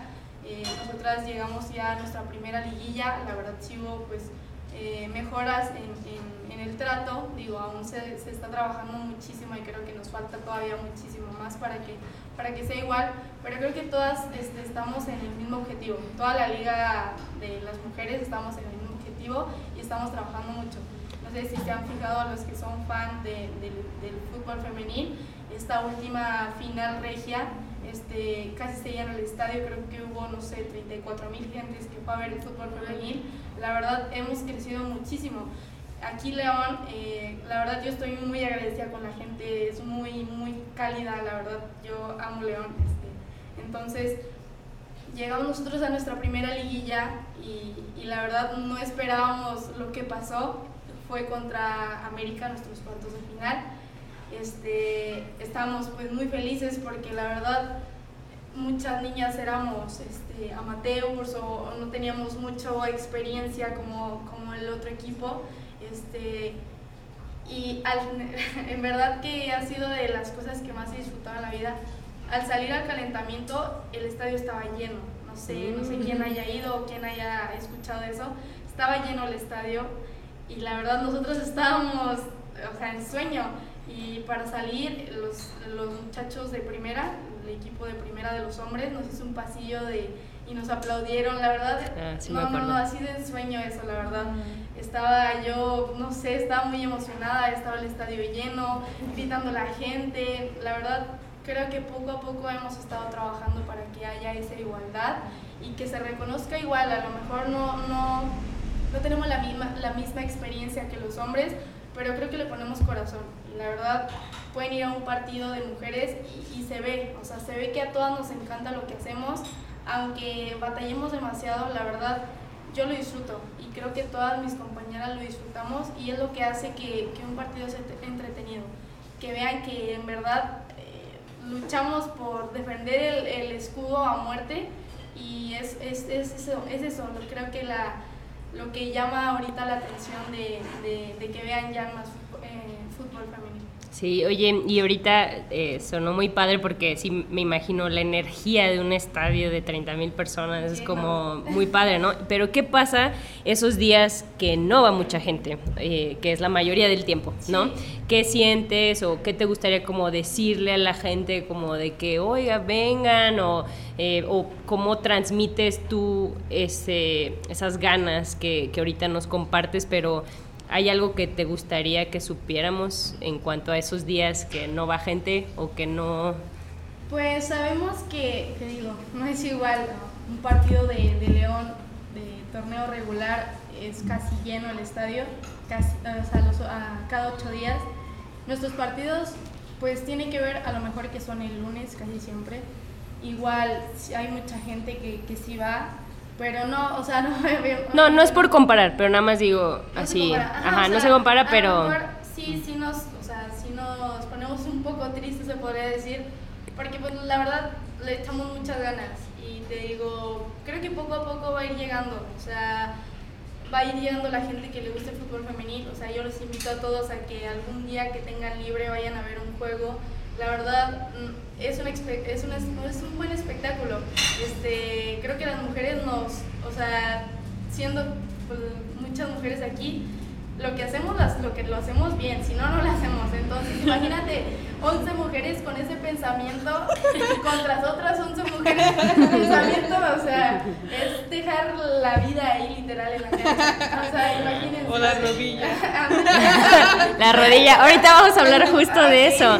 Bueno, ya tocó la rodilla, Nat. ¿Cómo te lesionaste? Y bueno, ese ligamento cruzado de la rodilla izquierda, ¿cómo fue eso y cómo ha sido el proceso de, de sanar? Porque ahorita te escuchas así como pues todo ese amor y esa pasión y que lo pongas en pausa por una lesión grave. ¿Cómo ha sido eso? Ay, este, pues mira, eh, yo sabía que en algún punto, o sea, no lo quería, ¿verdad? Pero en algún punto tú te, tú estás pues expuesto a eso, a cualquier lesión, a cualquier accidente. Este, a mí me tocó este torneo que se acabó en tercera jornada, si no mal recuerdo, fue aquí en León contra Cruz Azul, mi ex equipo. Este, estaba jugando, el partido estaba bueno, íbamos perdiendo, entonces estaba toda la tensión, ¿no? De que correr y que meter gol y así. Entonces, la verdad, yo me lesioné sola y fue en un salto. Como el partido estaba muy rápido, salté, entonces cuando, cuando caí yo ya quería correr, ¿no? Yo quería girar. Mm.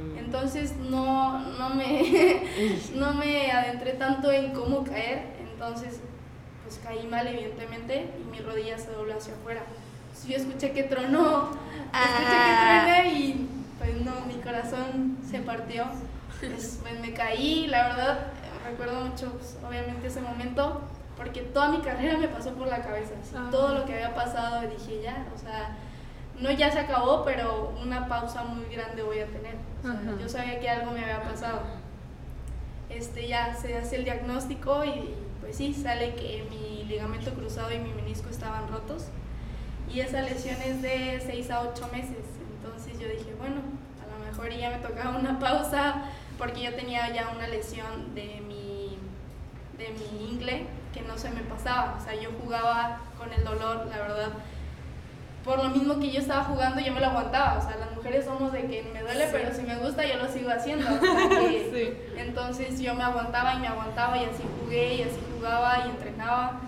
Y me pasa esto y dije, bueno, o sea, pues ya me tocaba, o sea, entonces ya este, tuve igual el apoyo de mi familia, este, mi mamá vino, me operaron en Pachuca y sí, la verdad no les voy a mentir, sí es muy, es muy feo, o sea, igual y yo trataba de, pues de sobrellevar eso, ¿no? De estar siempre con mi mente ocupada, ahora sí que un mente ocupada no piensa en cosas malas, yo trataba de siempre estar hablando con mi familia, estar haciendo otras cosas, evidentemente no podía hacer mucho, ¿verdad? Porque duré seis semanas en muletas, pero creo que sí, lo que, lo que coincido con ellas es que, o sea, la mente es muy poderosa, entonces...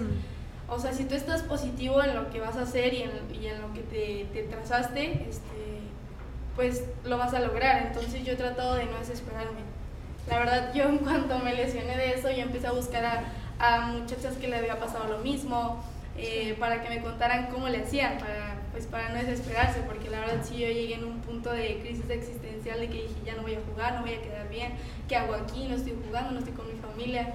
Decía, no quiero estar aquí, pero hubo muchas personas que, que la verdad me ayudaron a, a salir de, pues de eso, o sea, de, esa, de ese pensamiento negativo. Y es bonito, la verdad ahorita estoy disfrutando mucho mi rehabilitación porque voy muy bien, gracias a Dios voy muy Qué bien, bueno. no me he retrasado, me- mis, este, mis este, doctores me dan buenas noticias, entonces es saber sobrellevar las cosas malas que te pasan porque yo sé que voy a regresar y voy a regresar con aún más ganas de lo que, de lo que ya tenía. Sí, porque lo valoraste. Si de por sí lo valorabas, ahora lo vas a Exacto, valorar más, exacto. ¿no? Digo, bueno, este, ya estuve ocho, mm, ojalá sean menos, pero ocho meses parada, o sea, yo me voy a querer comer el campo cuando entre a jugar. Entonces es eso, tener paciencia y pues si te gusta algo, eh, fijarte esa, esa meta y pues no salirte de la línea. Oye, Den, gracias por, por eso, porque sí, en algún momento u otro a todas nos, nos pasa, ¿no? Que estás enferma y no puedes cantar, ¿no? O que no puedes viajar para, para vender y así. Pero también hay otro reto porque eres una figura pública al ser parte de un equipo profesional, ¿no? Y bueno, tienes más de 90 mil seguidores, me imagino que también tienes ese reto de estar como creando contenido, ¿no? Que le gusta a la gente, que igual y no depende tu salario de eso, pero mm, también eh, noté que tienes el problema que Nailea Vidrio, por ejemplo, que es una chica que ya entrevistamos, que fue hipersexualizada desde los 13 años.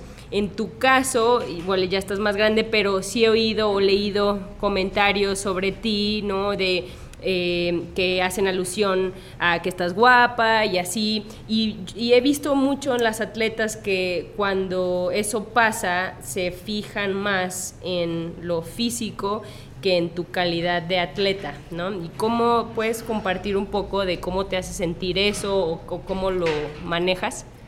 Pues mira, este, al principio, como te digo, pues sí me calaba mucho, pero pues fui trabajando en eso. Creo que este, en la sociedad ahorita sí es mucho que se fija más pues en cosas que no.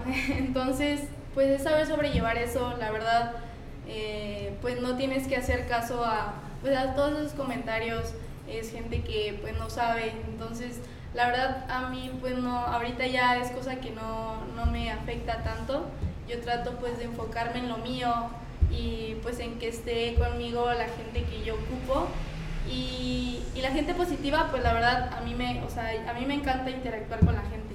O sea, gente que me topo y me reconoce, la verdad, pues yo me siento muy feliz porque antes era un ciudadano X y ahorita que lleguen y me saluden, la verdad, a mí me hace muy, muy feliz.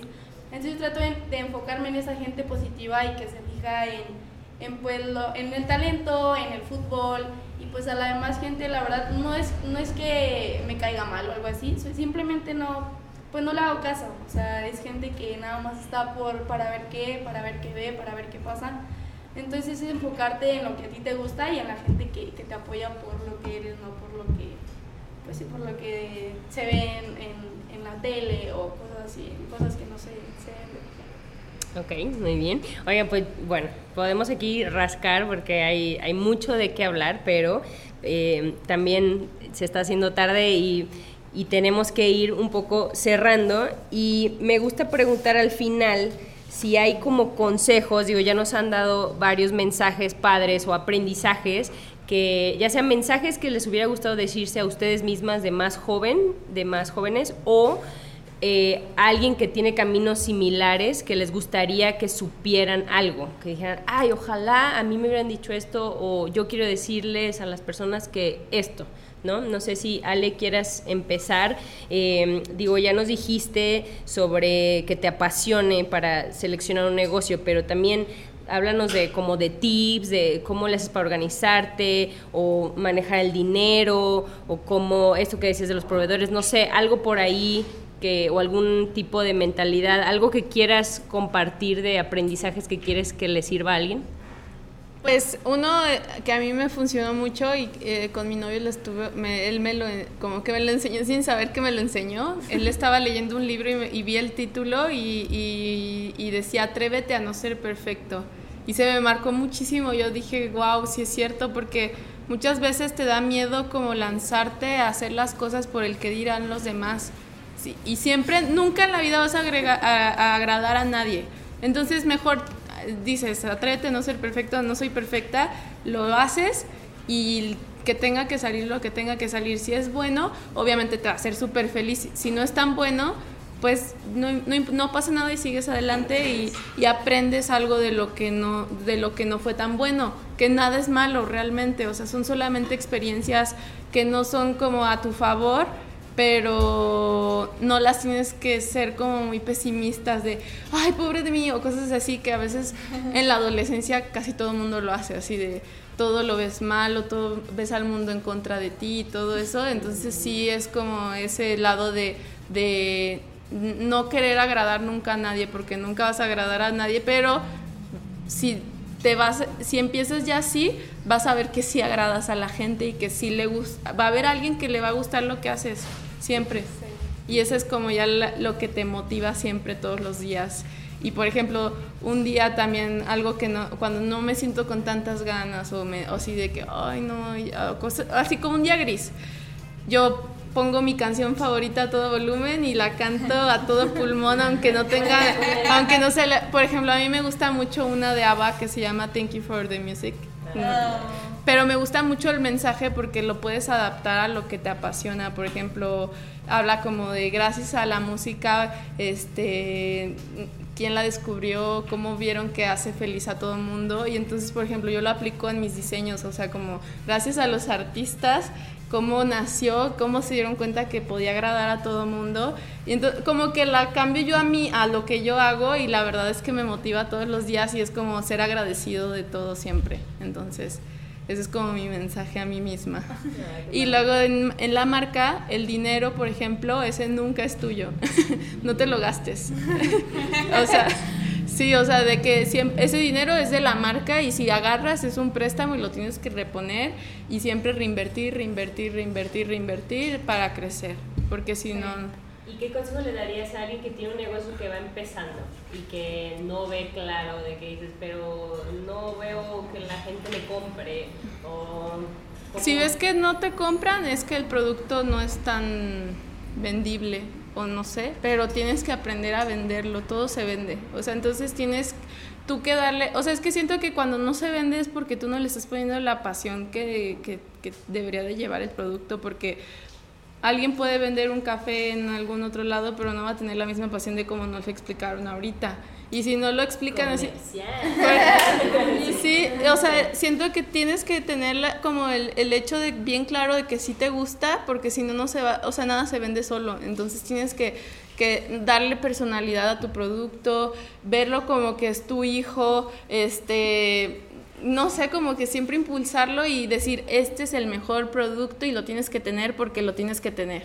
Y entonces la gente va a decir, ¿qué es eso? Así, aunque sea un aunque sea un jaboncito. Por ejemplo, a mi hermana le acaban de vender una una mascarilla de miel, que literal es miel. Y ella, o sea, yo ayer la vi que se la puso y todo, y yo, ay, qué rico, voy a ponerme.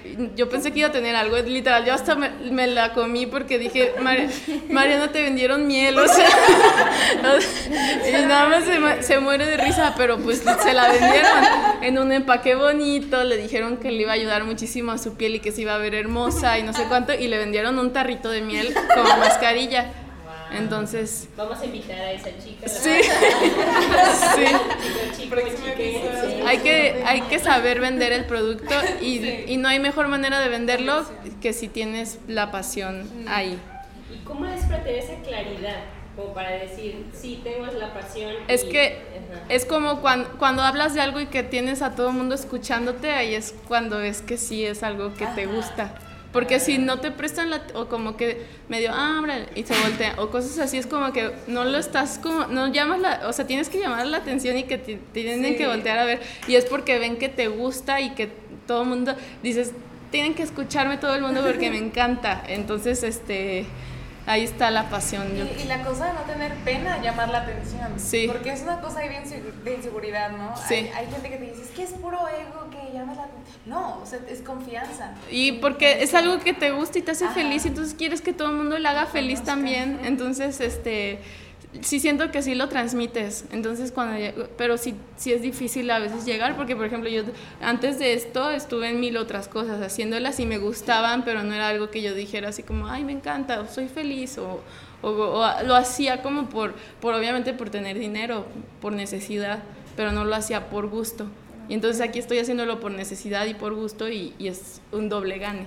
Wow, y de hecho quiero decir que, o sea, muchas felicidades y es lo que yo sentí porque yo no las conocía a Leia Den, pero por ver su perfil en, en redes sociales y así, y de hecho Cacatúa, o sea, eres tú, ¿no? Y no, o sea, no te, no te conocía nada más por las fotos y sí me proyectaste como eso, o sea, por eso también me atreví a, preguntarte y ahorita que estás diciendo es como una afirmación de que, ah, pues sí, me iba a decir que sí por tu actitud que tienes de, de, de sí, de, y haces equipo luego, luego y ayudas a promocionar y, y sin conocerte, pero nada más por ver así colores, alegría, pasión, o sea, como que sí me transmitiste eso. Yo, yo soy muy, consciente, o sea, siento que también una frase que me gusta mucho es como si estás en un mundo lleno de gente mala y tú eres bueno, sigue siendo bueno. No tienes que serte malo como ellos o tratar a la gente como a ti te trataron.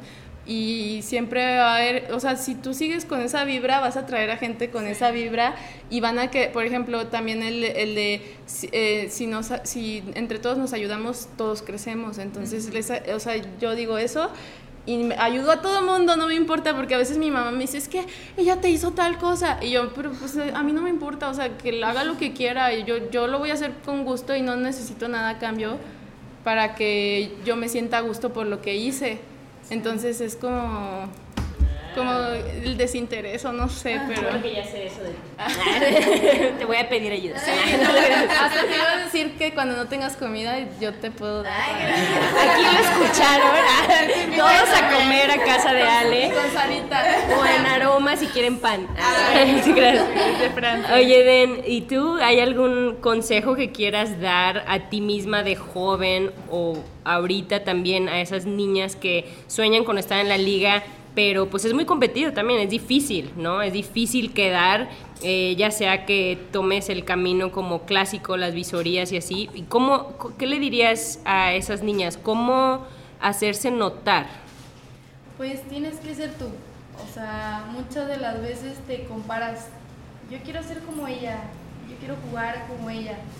Pero para que tú llames la atención tienes que ser tú, porque no va a haber nadie Sí. como tú. O sea, tienes que estar segura de lo que eres, de lo que puedes hacer, de lo que puedes lograr. Y, y es eso, o sea, creer en ti y saber que no va a haber nadie como tú y que, y que, o sea, ahorita la verdad a mí me pone muy feliz que muchas niñas me mandan mensaje, oye, y yo quiero ser como tú, y yo quiero ser como tú, ¿y, y qué hiciste para llegar? Pero es eso, mi consejo es eso, es que tienes que ser tú y creer en, en lo que tú eres y en lo que puedes lograr. Entonces, ese es mi consejo, que no se comparen con nadie, porque, es, es- o sea, a mí la verdad nunca me ha gustado compararme con nadie, porque sé que nadie va a ser como yo y que yo no voy a ser como, como alguien más.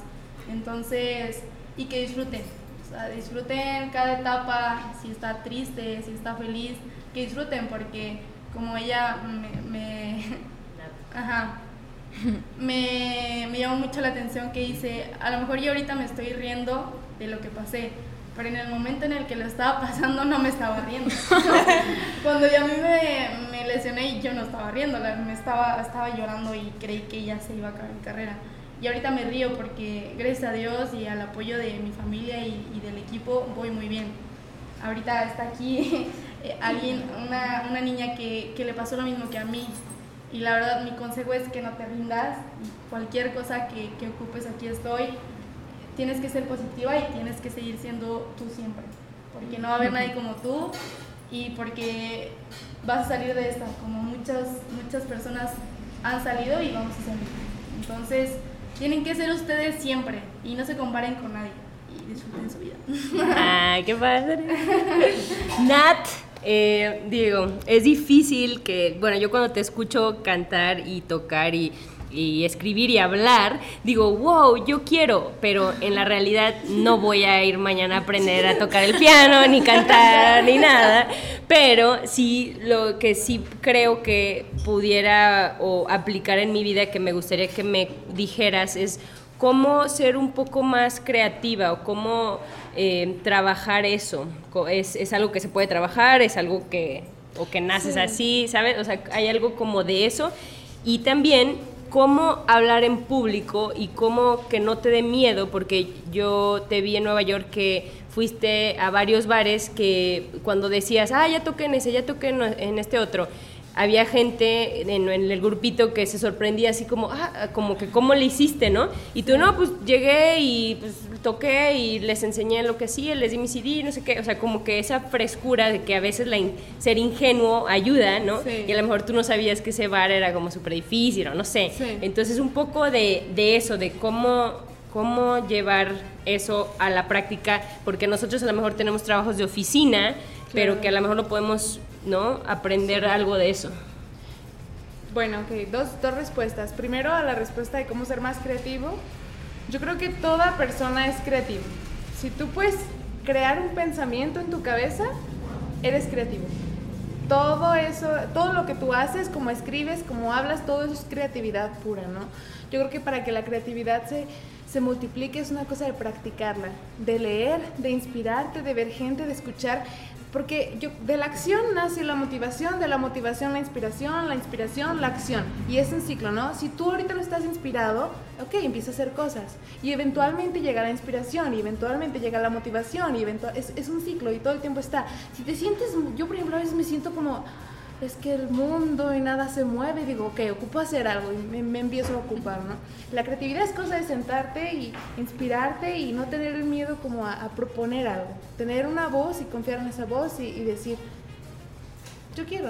Y, pero es que, es que no nos gusta, si no les gusta es porque no lo han visto y eso es señal de que es bueno. Entonces, es, es no tener miedo a, a traer algo a la mesa y si te dicen que no les gusta, seguir, ¿no? O sea, si a ti te gusta de verdad, seguir y crear y crear y crear todo el tiempo, ¿no? Acción, acción, repetición. Y en la cuestión de, de la pena, yo de chiquita era, siempre he sido como muy perico, me gusta platicar. Así, no lo notamos aquí todas. Pero yo creo que hubo una etapa en mi vida en la que yo, yo me de verdad fue una etapa difícil porque yo tenía muy poca, muy poca autoestima, muy poca confianza. Yo no hablaba, yo tenía miedo de proponer, porque yo siempre fui muy creativa, siempre tenía algo que decir, siempre tenía, ¿no? Esa, esa inquietud. Entonces yo mucho tiempo me apagué por miedo a, a, a la no aceptación, a, a, es que qué van a decir, es que qué van a pensar, es que yo no tengo amigos, es que no, y te hundes, te hundes, te hundes, te hundes, te hundes, y no es hasta que tú te ves, ¿no? Estás en el fondo y no está ni el que te dijo, ni el que te hizo, ni el que te pateó, ni el que te tumbó, estás solamente tú, solamente tú. Así estés con un millón de personas, eres tú primero, porque de ahí nace como tú ves el mundo, ¿no? Entonces, no es hasta que tú ves por ti y confías en ti que empiezas a trabajar eso, ¿no? Empiezas a trabajar en ti, en ti, en ti, en ti. Y yo creo que la cuestión para, para animar a hacerte las cosas no no pensarlo. No, yo llegué a Nueva York, yo sinceramente no tenía ni idea, pero yo dije, ok, mejores lugares para tocar en Nueva York, mejores lugares de música en vivo. Yo no fui a lugares ocultos para... No, yo me fui a los más chidos, ¿no? O sea, y arriba estaba, yo me acuerdo que yo veía Rockwood. Y yo decía, ay, está chido pero déjame primero calentar, ¿no? Entonces yo me fui primero, no sé, a Pete's Candy Store, que era un, lugar más pequeño, luego yo me fui a este, yo, yo iba, yo les decía, ¿sabes qué? Yo hago música, y esto es, ¿cuándo me das una fecha? O mandaba correos, mandaba 100 correos, me respondían tres, pero eran tres fechas seguras, ¿no? Y yo buscaba la oportunidad, me ponía la oportunidad, y un día alguien me dijo, es que yo tengo un contacto en, en Rockwood, déjate lo paso ok, me pasó el contacto, mandé mi trabajo y antes de venirme yo toqué dos fechas seguidas en Rockwood, la misma semana. Wow. Y yo no era de ahí, y yo llevaba cuatro meses en Nueva York. Y mis amigos que llevaban seis años viviendo en Nueva York, es que ¿cómo conseguiste? Preguntas. Dices, aquí estoy. Y es todo, no hay una respuesta si tú no preguntas primero. Entonces es cosa de, es que me da miedo. No, oye, hola, ¿puedo tocar aquí? Aunque estés temblando, preguntas, ¿quién quita te dicen que sí? ¡Ay! Súper bueno. Es que te, lo peor que pueden hacer es decirte que no. Exacto, y no pasa nada, ya lo tenías. Súper. Oigan, pues bueno, ¿hay ¿algún último mensaje que quieran decir? Han dicho muchas cosas súper valiosas, pero algo por ahí que, que les quede, que quieran expresar. ¿No? Pues yo creo que en resumen o sea, todas coincidimos en no tener miedo y, y, mantener la meta fija y motivarte diario. O sea, y con cosas chiquitas, un buen café, un, un buen libro, una buena película, una buena canción, cosas chiquitas suman cosas grandes. No, disfrutan lo que hagan. Sí. Si no lo disfrutan, mejor no lo hagan. Sí. Mucha fe y mucho amor. De ahí nace todo. Bueno, pues yo me siento muy agradecida de este momento especial, espero lo hayan sentido. Antes de que Nat nos deleite con, con su música, ¿hay alguna pregunta? ¿Hay algo que le quieran hacer a, a, a alguien? No, no tienen que, pero nada más sí hay. ¿Sí? Adelante, Mitch. Este, ¿Cuál es tu mayor meta Uh, fíjate que Perdón, deja- lo voy a decir porque no se alcanza el micrófono, pero ¿cuál es la mayor meta futbolística de Denise? Fíjate que la mayor meta que yo tenía era llegar a un equipo profesional. Ahorita que estoy aquí, este, creo que mi, mi meta es salir de, de México, o sea, jugar en otro lado. eh, y, y fíjate que me he dado cuenta que fuera de México ya hay eh, más igualdad en, en- en las mujeres, en el fútbol. Entonces a mí me gustaría, como pues como todo futbolista, eh, pues ya mantener a mis papás. O sea, la verdad yo he trabajado muchísimo para, para esto, creo estoy joven, pero me gustaría en un futuro eso, eh, que con lo que a mí me gusta, eh, tener este, ya a mis papás sin trabajar. Creo que han trabajado la verdad mucho y me gustaría darles una buena vida. Entonces, con lo que, que o sea, qué mejor que, que mantener a mis papás con algo que yo amo. O sea, lo disfrutaría y, y este, tendría a mis papás este, felices y descansando. Entonces es eso, salir de, de México y seguir jugando y cumpliendo mi sueño. Ahorita pues a más corto es jugar, entonces estamos hablando de, de ya jugando, pero sí, sí es eso. Ya me. Ya mero. ¿Alguien más? Yo no es pregunta, es un comentario. Soy emprendedora y soy también deportista de alto rendimiento. Y el día de hoy las tres tocaron inmensamente mi, mi alma, mi corazón y se los, se los agradezco mucho. Me las pusieron evidentemente en el camino. Ah, Ah, gracias por venir. No. Ah. Creo que, o sea, la verdad, a mí nunca había estado fuera de, en un ambiente fuera del fútbol. Creo que a veces te enfocas tanto en lo que haces que no, no te das cuenta de, pues, de todo lo que, lo que existe en, en el mundo. Eh, yo, la verdad, era como puro fútbol y estas salidas, fíjate que ahorita que estoy lesionada, pues me he dado la tarea de, de conocer más lados, de conocer más ambientes. Y es bonito, la verdad ahorita mm, no sé, no sé cuántas horas han pasado, cuántos minutos, pero yo estoy a gusto y podría estarme toda la noche platicando. La verdad, o sea, son temas que jamás en la vida me hubiera imaginado, o sea, no conocería la vida de, de una cantautora, no conocería la vida de, de alguien que tiene una empresa, entonces la verdad me ha gustado mucho y, o sea, dices que a ti te, te ha gustado mucho, la verdad a mí también, o sea, me he dado cuenta que no solo existe lo que a ti te gusta, entonces, pues la verdad yo también estoy muy contenta de que me hayan invitado. Y pues me gustaría pues no sé, reunirnos más, a tomar un café, quien guste, aquí. A ir al food, A ir al food. La verdad, Vamos a ver, mí también me gustaría que fueran, o sea, ustedes que Nos inviten a- ajá, sí. o sea, que fueran a un partido, que tú nos invites a, a cuando vendas un bazar. Mañana. Mañana, mañana Hablando de Hablando de corto comercial, ah, mañana hay un evento que estoy organizando yo con mi marca y con muchísimas marcas de León, padrísimas, en un lugar padrísimo también con súper buena vibra y así. Este, y me gustaría que si quieren, mañana pueden ir, es a partir de las 12 de la tarde hasta las 6 y media. Eh, no Men se llama el lugar. Está en Boulevard Campestre, al lado del restaurante Aromas, no sé si lo ubican. Aroma, sí, Ajá. sí. Al laditito ahí está y ahí vamos a estar todo el día, muchas marcas, muy buen ambiente, van a ver canapés de cortesía y bebidas y, Y tú lo organizaste. ¿va? Tú lo Ajá. organizaste, wow. Creo que es lo bonito, o sea, y que tú nos Sí. invites a cuando cantes, o sea, a- eh, salir de tu, ruti- de tu rutina. claro. Creo que, que también es padre y que mejor que pues mujeres. Sí. Entonces, Sí. na- también los hombres. ¿Alguien más? ¿Alguna otra pregunta? ¿Sí? Nada más si nos pudieran dar sus redes sociales para poderlas seguir. Sí, claro. Ay, así. Sí. Muy bien. ¿Algo, ¿Algo más? ¿Alguna otra pregunta por ahí? Chisme. Ah. Declaración. ¿Todo bien? Pues yo abro puertas a cuando quieran me pueden escribir. Este, no me, yo nunca le cierro puertas a nadie, siempre se las abro y si no sé, pues entonces lo investigo. Entonces me pueden escribir, yo me llamo Ale, me pueden escribir en mis redes sociales cacatúa.mx y ahí voy a estar. Labor de venta. Súper. yo pensé que iba a decir, yo les ofrezco un descuento. No, o sea, también si gustan. Ah, pero.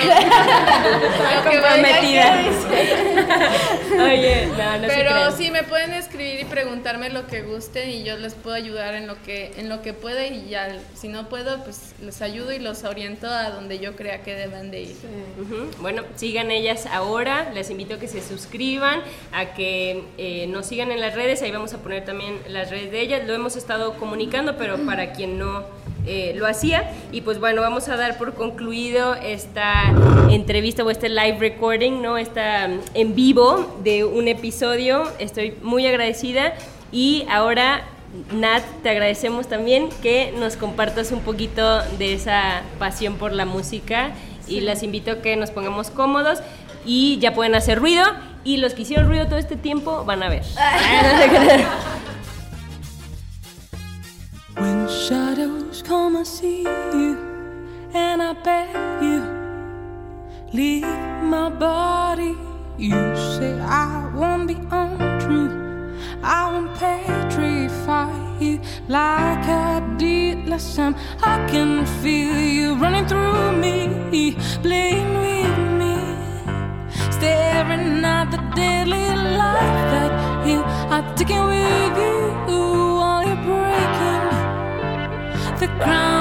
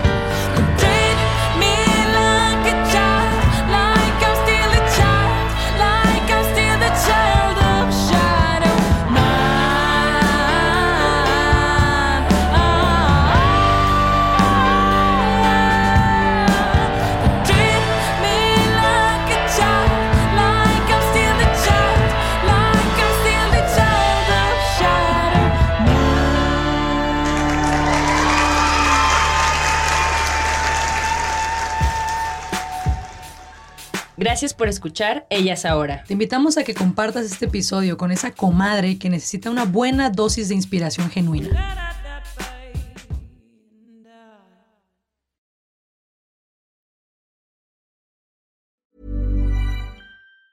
If you thought the only way to get a more defined jawline with natural looking results was through surgery, think again. Juvederm Volux XC is a non surgical injectable gel filler that improves moderate to severe loss of jawline definition and can help you achieve natural looking results with little downtime. Even better, this improved definition lasts up to one year with optimal treatment. No maintenance required. Improve jawline definition for a smooth, sculpted look with Juvederm Volux XC. For important safety information and to find a licensed specialist, visit juvederm.com. That's J U V E D E R M.com. Not for people with severe allergic reactions, allergies to lidocaine, or the proteins used in Juvederm. Common side effects include injection site redness, swelling, pain, tenderness, firmness, lumps, bumps, bruising, discoloration, or itching. There's a risk of unintentional injection into a blood vessel, which can cause vision abnormalities, blindness, stroke, temporary scabs, or scarring. Talk to a licensed specialist to find out if it's right for you.